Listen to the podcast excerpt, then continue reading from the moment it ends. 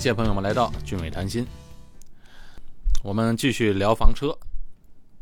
上一期节目播出后，有朋友就问我：“你这个房车啊，什么驾照可以开呢？”哎，普通驾照就可以，国内的驾照普通 C 照就可以了。在网上预定完车子之后啊，需要填一个表格，填上你的姓名，还有你的驾照号码。网上的表格有驾照有效期到什么日期这一项要填。如果是新加坡驾照，这个选项就可以空着，因为这一项还不是必填的选项。因为新加坡的驾照是没有有效期的，也就是说你只要不丢，一直都可以用下去。还有一点要注意的是啊，因为中国驾照上的文字是中文的，所以要在国内先翻译公证后，拿着驾照原件和公证书一起，这样到了国外的租车公司或者呢碰到警察。他们才看得懂。我在网上看到有些人啊，他不做公证，直接翻译一下就行了。哎，依照我的经验啊，这两种方法都行。如果你觉得不安全、不保准，那就去做个公证。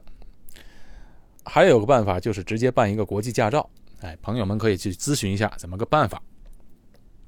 在去博斯之前啊，我也花了时间看了一下攻略。根据我开车六天的计划。房车公司也给我一个行车路线的建议，就是从博斯开始往南开，路过班伯里和巴斯尔顿这两个小城市，然后到达玛格里特河地区，在玛格里特河地区住两个晚上，然后往东开，开到奥尔巴尼住一个晚上，然后再往北开到 Hayden，在那儿再住一个晚上，然后往西开到 Wave Rock，就是海浪石那边，然后继续往西，这样回到博斯。这个路线看起来挺完美的，因为把博斯以南的所有地方都玩遍了，刚刚好六天就玩够了。可是当我来到了玛格里特河之后啊，我们又把行程重新调整了一下，没有按照预定的计划进行。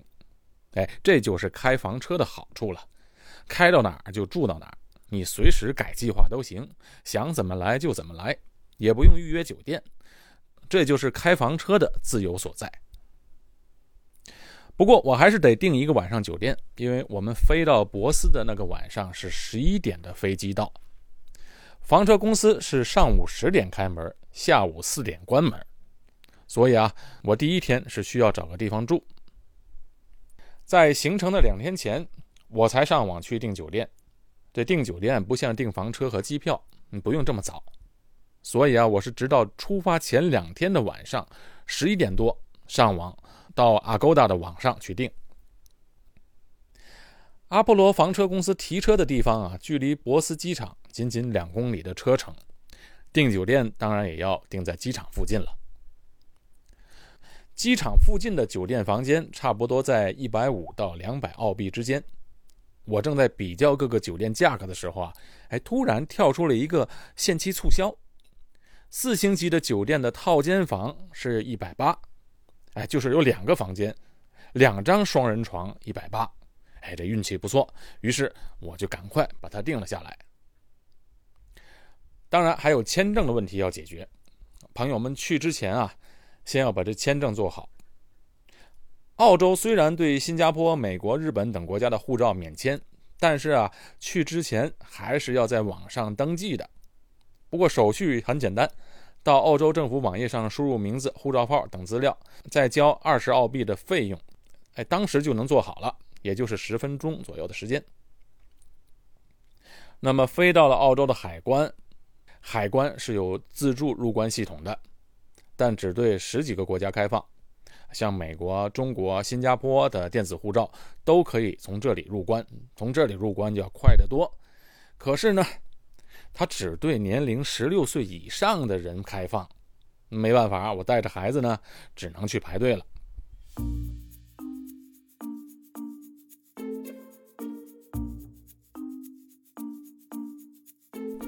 澳洲的海关工作人员的速度啊，可真的是够慢的。当然，我们首先要肯定人家工作认真的态度。可是这么长的队啊，他只开了两个口，没办法，只能在那等着。终于等到我们了，过了关呢，又要经过行李检查。哎，在这里要提醒朋友们，去澳洲千万不要带食品，另外呢，花草、种子之类的东西也不要带，甭想入关。海关的检查是非常非常严格的。他们碰到他们本地的澳洲人啊，哎，都是抽查。看到你是外国人的时候啊，他百分之百都会查的。我们这个班机是从新加坡飞过来的，海关人员啊都知道新加坡人会带什么，还特意问我你们有没有带肉干来啊？简短截说。出了海关已经是晚上十一点半了。机场外面有很多的出租车，酒店离机场不远，所以很快就到了酒店。出租车花了二十多块钱。这时已经是深夜十二点多钟了。波斯的晚上啊，可真是够安静的。司机把我们放到酒店就走了。四星级的酒店啊，原来是个汽车酒店，只有三层楼高。哎，这已经是附近地区的最高建筑了。我女儿到了那儿还问我：“哎，爸爸，这就是博斯啊？”她想象中的城市还是像新加坡一样到处是高楼呢。我们于是就拉着行李想走进大堂，推门一看，哎，门是锁着的。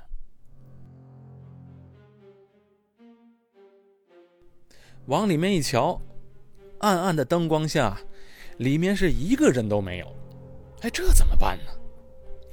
坐了五个小时的飞机，海关排队又半天，现在深更半夜的，我们已经是人困马乏，居然酒店里没有人，那出租车也走了，大晚上的街上一辆车都没有，这感觉啊就到了黑店了，这怎么办呢？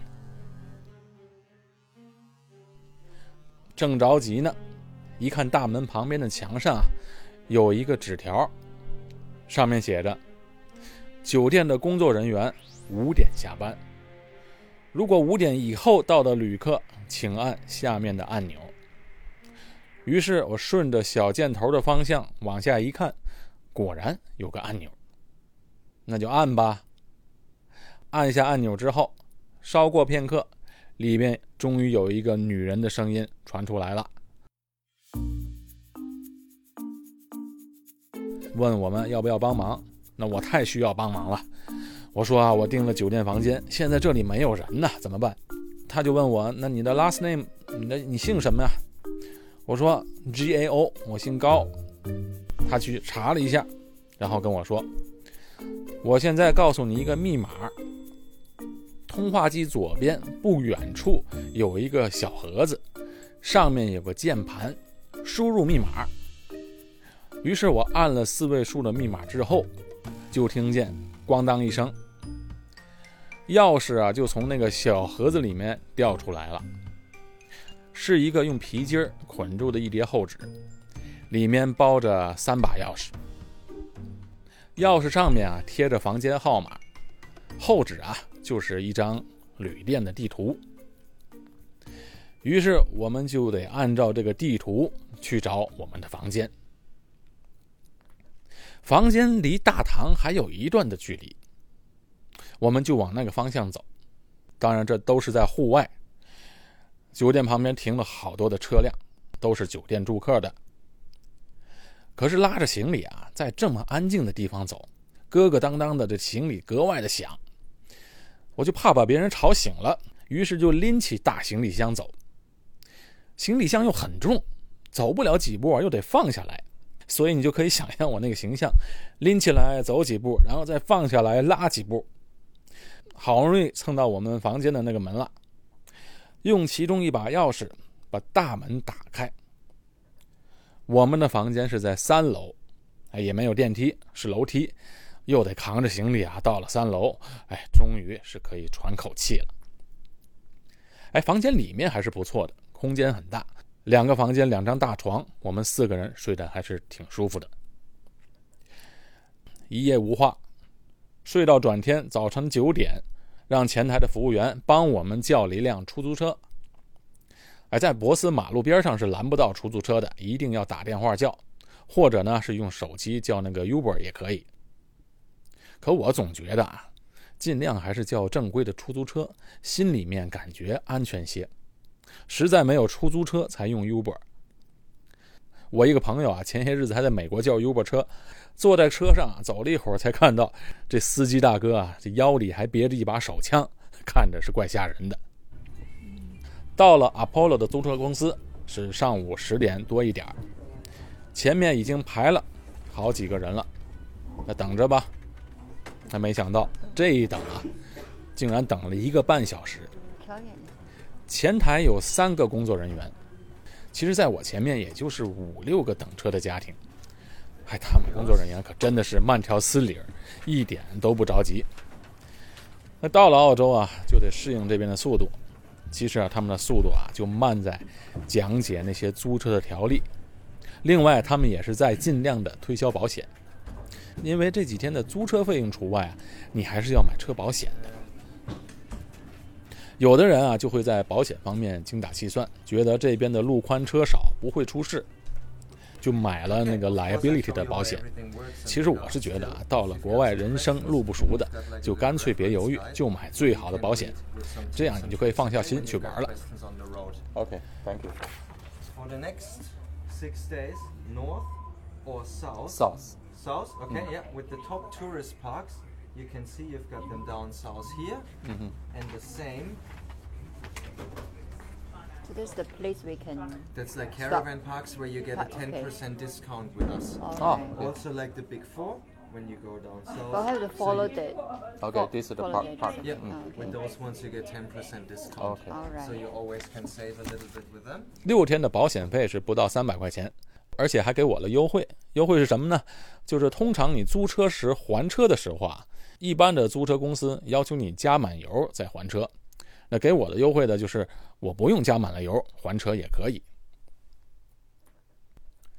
之前我说过，在打电话订房车的时候啊，我交了两百块钱的定金，这时候就要把注册费用和保险费用交齐，用信用卡付钱就可以了。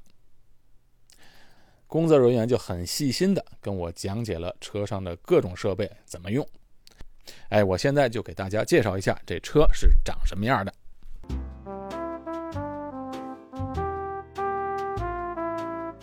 为了给大家推送一些文字和图片方面的信息，我在微信上做了一个“俊伟谈心”的公众号，王字旁的伟，新加坡的新，欢迎大家关注。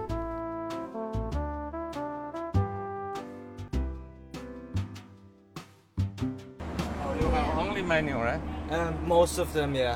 Oh, The smaller ones are always automatic, like the Mercedes there, Uh huh. but most of them coming in manual. Oh, okay. Yeah, This is the biggest one. yeah. Okay. 3.5 meters, 7.3 meters long. Okay. So 3.5 the height, okay? Okay. Always be aware of that. Family parks, big four, Ah. top tourist, 10% discount. Okay. It always, like when you return the car, this one has to be empty, okay? Okay. The toilet has to be uh, inside. 啊，大家好，我现在呢给大家介绍一下房车的情况。房车长什么样的呢？ 我现在刚刚停好车，在停车的营地当中，刚好插好电，把电接好了。电呢是两百四十伏的啊，接好在我的车上。凡是露营的地方，它的露营站都有接着水上水下水，还有电。车上有一根长的电线，接过去之后插到车外面的插电孔当中，然后把下水管接好。呃，上水管再接好，这样我们就在厨房做饭的时候或洗漱的时候，下水呢就可以流出来，那上水呢就流进去。当然，它也有储备的作用，啊、就是说你在行车当中，你也是可以用上水的。好，我开的这辆房车是长七米二，高度是三米多一点，宽度是两米多一点，所以说是挺大的一辆车。开起来呢，还真的要小心。如果开小车开习惯的人，要特别的小心。呃，先去一下驾驶驾驶室。啊，对了，Apollo 公司的车型有两种，一种是德国大众的车，一种是啊、奔驰的车。我拿到这一款就是德国大众的房车。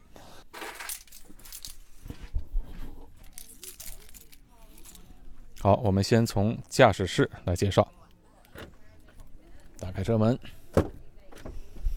好，它的高度是挺高的，所以要上起来的话，要拉住那个扶手上来。好，关好了车门。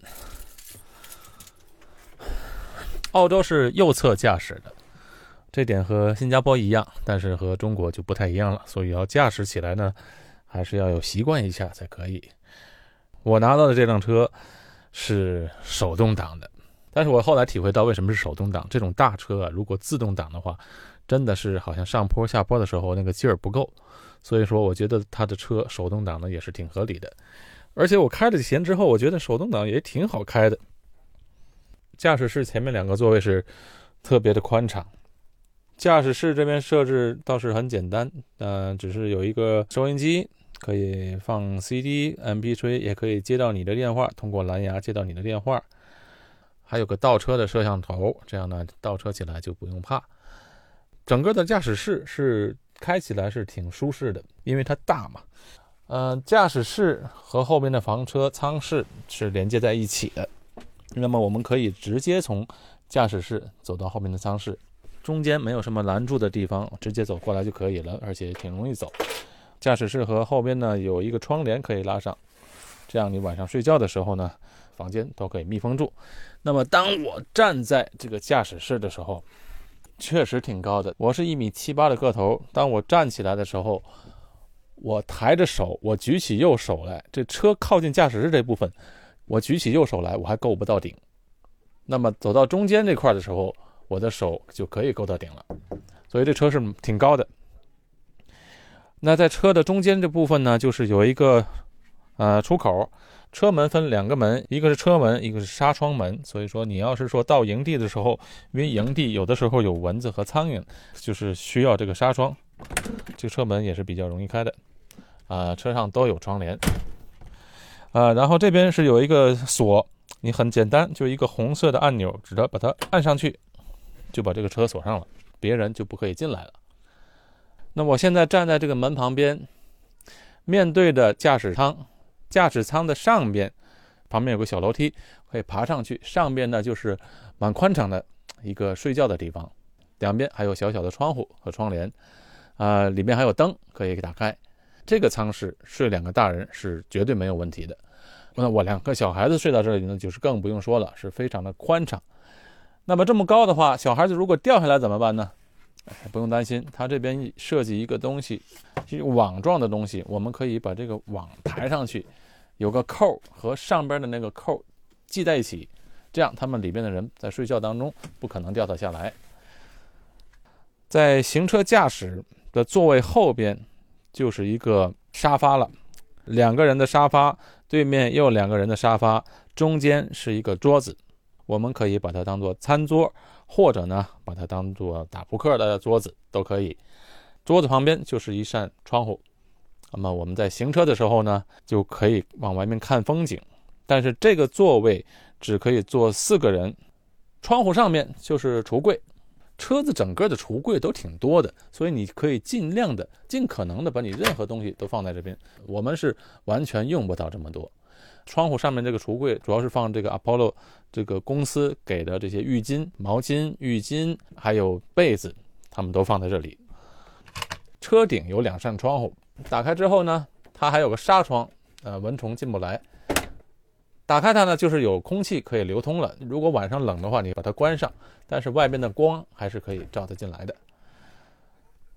那么在餐桌和座位的旁边，对面就是厨房、洗手池。可以有有水，当然用的都是我们水箱里的水，很大的水箱，不用担心没有水用。洗手池还有一个盖子，它是一个玻璃盖。当你行车的时候，你要把这个玻璃盖盖住，那么你里面有什么东西就不这么容易晃动了。下面都有很多的厨房的那些，像我们在厨房一样看到那个柜子，打开一看有刀具呀、菜板啊。等等等等的东西，还可以放你的一些呃零食什么的。它的抽屉是经过特别设计的，就是说你拉开、关上、关上，它还有个按钮，你按住，按住了之后，那你开车的时候，它的抽屉就不会说叮咚咣啷掉出来的。那么它给了我们一个平底锅，一大一小煮汤的锅，还有给了呃烧水壶。除了这个柜子之外，洗手池的旁边就是一个炉灶了。炉灶是三个眼儿的炉灶，天然气就放在车底下。呃，当你开车的时候，最好把煤气孔关掉。当你停下车来，再把它开开就可以用。这个打火，打火之后就可以把它点着了。